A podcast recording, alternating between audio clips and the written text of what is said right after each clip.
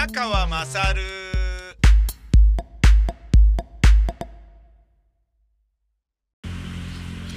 えーお前の母ちゃん宮川勝です、えー今朝は、えーくっそ暑いですけれど和光樹林公園にジョギングに来ました、えーもうほぼ暑すぎてですね早く走れないのでもうスロージョギングですよね、え1キロ平均ペースが8分。超えてるのでもう暑さでこれだけ違うんだなっていうのをこうめちゃめちゃ実感してますね。これでもねこう体力のあのーまあ、そんな無理のない範囲で走ろうっていう感じで走ってんだけどあの涼しい時はなんであんなにねスイスイ走れるんでしょうね。まあ当たり前か。だから熱中症にね暑くないからってそういうことだよね。このねあのこれぐらい暑くなるとえーこのねたかだか1時間弱ジョギングしただけでえーパンツ短パン靴下 T シャツ全部洗うのがもったいないなっていう感覚はないんですけどあのー涼しい時期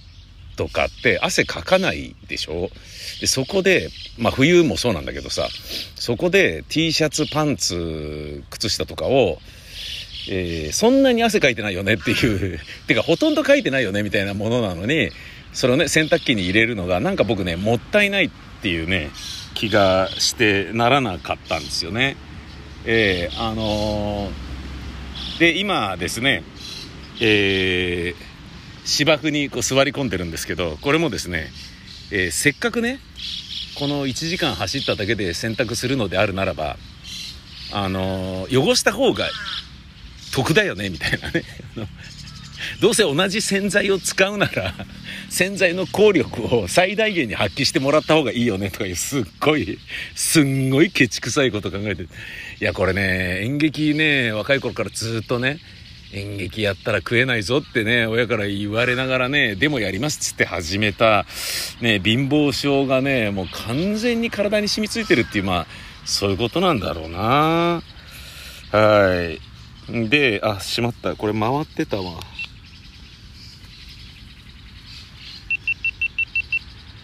え失礼しました。GoPro がちょっと録画されてましたね。これはですね、えー、と私の知り合いの正国三太郎さんの、えー YouTube チャンネル用に録画撮影していたんですけど、えーこれ同時に回ってるっていう感じでしたね。うん。正国三太郎チャンネルは、えー今日からですね、えー今日もうそろそろ更新されたんじゃないのかな。3日ぐらい連続で、えー更新されてるんですよね。先週末、いろんなとこ行ったので、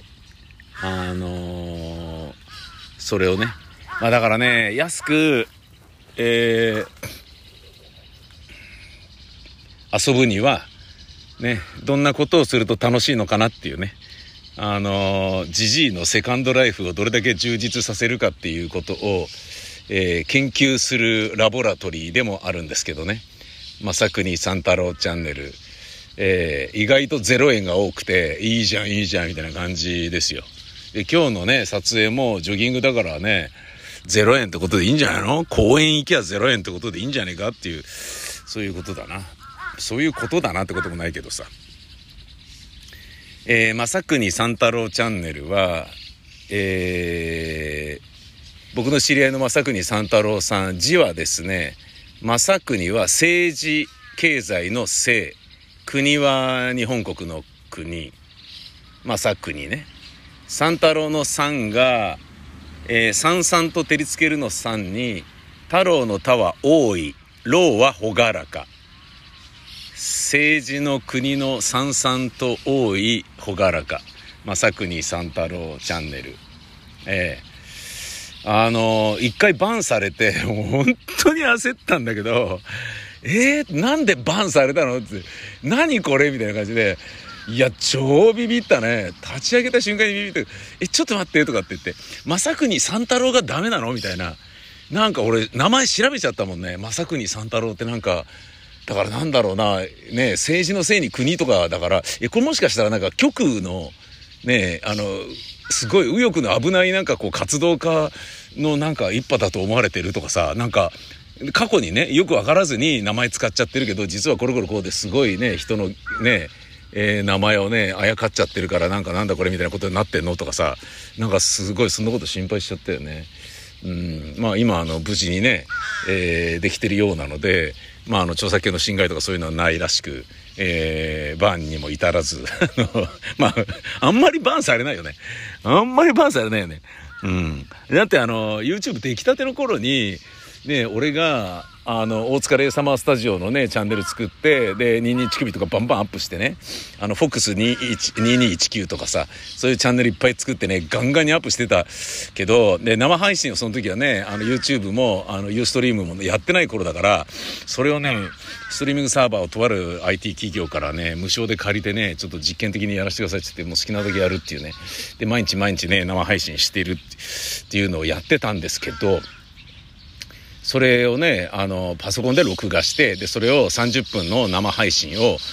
えー、毎夜毎夜ね、えー、平日の月曜から金曜まで10時から10時半までの30分生配信やって、で、毎週月曜日僕がやると。で、火曜、水曜、木曜、金曜って別の人がやって木曜日はソーレアリアのブッチャブラザーズリキさんのね事務所の芸人さんがやってで金曜日はアーティストでダヨシのねあの知り合いのアーティストさんとかが来てくれたりして、えー、とかね。えー、そんな感じでねあのいろんな人に出てもらったりしてましたけどあのー、面白かったですけどね今思うとねいろんな人がね来てね。でその頃そういうねネットメディアってなかったからえ宮川さんの番組で曲かけていただけるんですか？みたいな感じでバンバンいろんなアーティストも来てくださって。それはそれは面白かったですよ。楽しかったですし。っていうのを30分生配信してたんだけどで乳首テロップって言ってね。あのー、まあ今でいう弾幕ってやつですかね。あんなような感じでその場にフォームがあって映像を見ながらフォームに入力してパカカポンっつってサブミットボタンを押すと その画面の生配信中に文字が出てくるっていうね。でその文字拾いながら応対するっていうね。そういうのはあのやったんで初めてやったんですけどあのグラビアアイドルとか出た時にねおまんこやらせろとか そういうのいっぱい書かれてめちゃめちゃ面白くて。いやそれでもネットってそれを嫌がるアイドルもいるだろうけどネットの面白さってそこだからそこちょっと追求してやろうぜっつって作ってやってたよね。楽しかったよね。もうすぐさまそれがねあのニコ動でね弾幕が始まりねライブチャットみたいなものもすぐできてっつってねみんな当然ねその金になりそうなものとかね面白そうなものはねどんどんそうやってねあの広がっていきましたけどで広がっていった時にはもう俺たちはそれ飽きてたってねなんかもう もういいやみたいな感じになってるっていうね、なんだかなみたいな感じなとこありますけどね、もういろんな人にね、なんかもっとちゃんとね、権利登録して儲けたりなんだりすりゃいいのにみたいなあったんだけどね、これね、だから僕のね、しょぼいところでしょうね。やっぱりね、子供の頃に大好きだったラジオというものに、いや、もうちょっとね、こだわりたいなっていうね。でもそれはね、こだわるという言い方をすると綺麗事に聞こえるけれど、肯定するというね、あのーまあそうしなきゃよかったねっていうの分かりやすい端的なパターンだよね。うん。そりゃそうだよな。あの知り合いのねえっ、ー、と編集者がとある有名な雑誌のね編集長をなさってる知人がいるんですけれどその方の息子さんがね生まれた時に名前何がいいか宮川さんだったらどうするとかって参考意見を聞かせてみたいな感じでまあさすがね、代理店出身のね、編集長だとね、いろんな人間のいろんなアイディアをね、こう吸い上げるのか、みたいなものがあったんだけど、で、それもね、あのだから人が思いつかない名前にしようっていうことだったのか何なのかって話なんだけどさ、えー、そのね、息子さんがその後大きくなってね、20年経って、えー、とあるラジオ局の営業に入ってきたんですよ。で、俺会って名刺もらって、あれ？っつって、君のお父さんもしかしたらって、あ、やっぱ、そう、あ、マジかっつってなったんだけど、俺ね、その時でさえ、あの、なんで入ったのって言いそうになったもんね。なんで、なんで今の状況のラジオ業界に入ってくるのあなたって、バカなんじゃないのって言いそうになっちゃったんだけど、いや、そのね、あの、お父様がやられている雑誌では、ラジオの特集をね、組んでくださったりとかもしてるから、まあそんなこと言えないけどさ、もうびっくりするよねっていう、びっくりするぜっていう、あの、なんで入ってきたんだろうって、まあ、状況をね、本当に知ってますから、まあ、こういうところでもね、細かく言ってませんけど、本当に悲惨ですからね、皆さん言っときますけど。あの、ね、みんな武士の情けで細かいこと言わないですけど、本当に、本当に厳しいですから、うん。で、出演者の俺が知ってる以上に、スタッフの人たちもっと厳しいですからね。まあ、僕もスタッフでね、携わってる放送局いっぱいありますけど、きついからさ、で、そうやって思うっていうことで言うとね、うん、あのー、まあそこにこだわっちゃったところもあったんだけどね。まあ、生まれ変わったらネットね、ネットのビジネスとかね、ネットコンテンツを、ね、なんかすごいちゃんとね、丁寧にね、作ったり、えー、いろんなことやりたいなとか思ってますけどね。まあ何しろ新しいもの好きなんで、広まっちゃうとそれ飽きちゃうっていうところがあるんだよな。で今僕がね、もう早く作りたいなと思っているのは、前からね、言ってますけど、去年から言ってんだけど、コロナで全然できてないんだけど、360度カメラで、えー、撮影する360度カメラの、で、えー、VR カメラで見るドラマ。つまり自分の中心の空間全てを使って役者が演技をしているドラマを撮影することがこうやったらできるじゃんっつって、で、それを本当は去年の夏ぐらいに大塚レイサマースタジオで撮影しようと思ってたんですよね。で、役者にセリフを覚えさせてやれば、で、そのスタジオの観客席にね、一個それをスタンド立てて、360度カメラ置いてやれば、その、舞台が跳ねた後にそのお客さんが一人だけ残ってるっていう体で、その残ってるお客さんの目線を通じて、あのー、終演後の劇場とかを見ることができるっていう物語を作りたいと思ったんだよね。お疲れ様でしたとかって。お客さん、カンパケです。あーい、お疲れ様です。じゃあ私まず洗濯しちゃいますとかね。俺ちょっと先うがいしていいですか？とか、どうぞとかってね。えー、和組何時からですか？とかって、10分後に、えー、ダメ出しします。おーいとかって言って。で、ちょっとお弁当来てますので、スタッフさんに配ってきます。おーいとかなんかね、そういうのをこう、ね、やりながら、で、着替えてね、ちょっと半裸でね、やだ見ないでよとか言いながら、えー、女優さんがね、おへそ出して着替えながら出てきたりとか、そういうような中で、で、輪組みしてダメ出しして、お前ふざけんなみたいなことをやってるようなものから始まって、ちょっと待って、キャーどうしたんだ楽屋に何か、え 死んでる？みたいな、そういう物語が始まるとかいうのも、それを覚えてやればできるじゃないですか。ね芝居やってるんだから、そのぐらい覚えるの楽勝だから、まあもちろん稽古も必要だけどさ、あの、生放送で ER をやった時ってすごかったでしょ。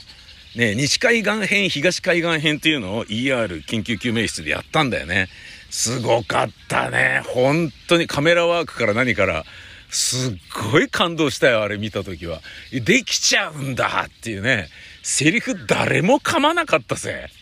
すっごいよね。かっこよかったよね。あんなんできるぐらいなんだから。まあまあまあ。でもね、それもっと言うとね、あのーテナモンやサンドカサとかね、あの、録画番組を配信、放送できなかった頃というのはね、ドラマも全部生でやってたわけですから、ね、そういうことで言うとね、それ今驚いたってしょうがねえだろって、もともと演劇そのものがみんなそういうものじゃねえかってことなんだけどさ、うん。ね、えー、そんなような感じで、えー、やろうかなって思ってたりもしてたんですよね。だからそういうね、新しいものはまあ、好きなんだけど、もうね、一回ね、ある程度自分で擦っちゃうともういいやみたいになっちゃうんだよね。そこにね、あの、金脈を感じていようとも、それは誰かがね、俺がやる仕事じゃねえな、みたいなね、儲けたいやつが儲けなさいみたいな感じにね、なっていっちゃうんだよね。うん、まあまあ、それはそれでいいじゃないか。えー、っと、さて、そろそろ帰るかな。いや、今日汗ぬるぬるだな。まさかの梅雨明けですよね。でさ、そのまさかの梅雨明けに関して言えるのはさ、毎年さ、よし、ちょっと立って、ね、立ちくらみしないように、徐々に立ち上がるっていうね、鉄分不足のおじさんとしてはね、あの、この間人間ドックの結果出たんですけど、鉄分が不足されてるということで、それ以外はかなり良くなってたんですよね。脂肪肝もなくなったし、お、いいじゃんっていう。あとは、えー、っとね、メタボもほとんどなくなって、でもまだメタボ側にいるんですよ。てか、平均値のちょい外にまだいるんですよね。えー、なんだけど、まあ年齢にしてはってことですよね。だ普通のね、あのー、40代の人とかとかん比べたら、超メタボってことになるんだろうけど、まあね、年齢的にはいいんじゃないっていうことだろうな、きっとな。まあそれでね、ゆっくり立ち上がるってことを心がけてるんだけど、えー、ゆっくり立ち上がるのを心がけるのはこれだけ暑いからだよね。で、その暑さの中で、あのー、汗がじとじと、ちょっと背中とか伝ってて気持ち悪いんだけど、梅雨明けしちゃったことが、例年だったら、あこんなに早く梅雨明け嬉しいなって思いそうな感じなんだけど、というのは、7月下旬ぐらいに梅雨が明けてたりするでしょいや、ちょっと梅雨明け遅すぎるだろうと。で、梅雨明けるまでは夏じゃないわけじゃないですか。夏を満喫したいのに、夏の期間が狭まるでしょ。9月に入ったら2学期始まるから秋のイメージ強いわけですよ。7月の下旬に梅雨明けしたら1ヶ月ちょっとしか夏がないじゃんっていうのが嫌なんですよ。梅雨どんだけ長いんだよっていう。5、6、7月、3ヶ月も梅雨かよってふざけんなよみたいな感覚が僕の中にあったんですよ。で、梅雨のな、合間に晴れてる日があったとしても、いや、これはあくまで梅雨の中で晴れてるだけだからなって言って、夏じゃないという感覚があるんですよ。梅雨明けしてないのに海水浴もプールも行きづらいし、何やってんのみたいな。なんかね、それがね、すごい損してる感覚だったのね。いやー、夏はいいなとかね。夏だから暑いのはしょうがないよなっていう諦めもつくんだけど、梅雨の間なのに、まだ梅雨明けしてないのに暑いってどういうことだよって、なんかね、梅雨なのになんだよみたいな感じのイライラがあったから、早く開けてくれればいいのにって思ってたんですよ。だから、これね、この速さの梅雨明けは、おお、夏がね、長くていいぞって思いがちなんだけど、なんかね、例年の感じで言ったらいつも喜んでんだけど、これだけ早いとね、ちょっと早すぎっつってね、得したような損した気分のような、どっちなのみたいな感じなんだよ。で、どちらかというとこれだけ早いと損した気分がすごいするよね。やでやでしょうがないよね。えーみたいな。もう雨降らないの？みたいな。台風が来るのを待つばかり？みたいな。農作物どうなっちゃうの？と。いやー、だから今日は6月ですけど、夏なわけですよ。梅雨が明けたんだから。ね。もう、だからね、梅雨が明けてるってことは、もう初夏とかでもないんですよ。あ、夏なんですよ。夏真っ只中ってことなんですよ。そうと思うとね、うん、まあ、汗かくのもしょうがないかっていう、まあ、ある意味諦めがつくのはいいっちゃいいかな。さて、自転車で、えー、びしょびしょになった汗で濡れた T シャツを風を切って乾かしがてら涼しい気化熱を感じつつ帰るといたしましょう。この自転車乗って往復するっていうのはジョギングいいね。あそれで涼しいから、あの帰りなんか特にね、気化熱でね、あの涼しいと感じることができるんだよね。歩いて帰ったり走って帰ったりするよりも、圧倒的に涼しくていいよ。自転車ってみんな涼しいぜ。言っとくけど。うん。バイクはね着なきゃいけないかぶんなきゃいけないっていうのあるから。でエンジンがねあのねなんですか火鉢を抱きしめてね走ってるようなところがあるから暑いのはしょうがないけど自転車はいいな特に下り坂。俺が走る道は全て下り坂になればいいのにな。何それ。まあ人生は下り始めていいんだけどさ年齢的にね。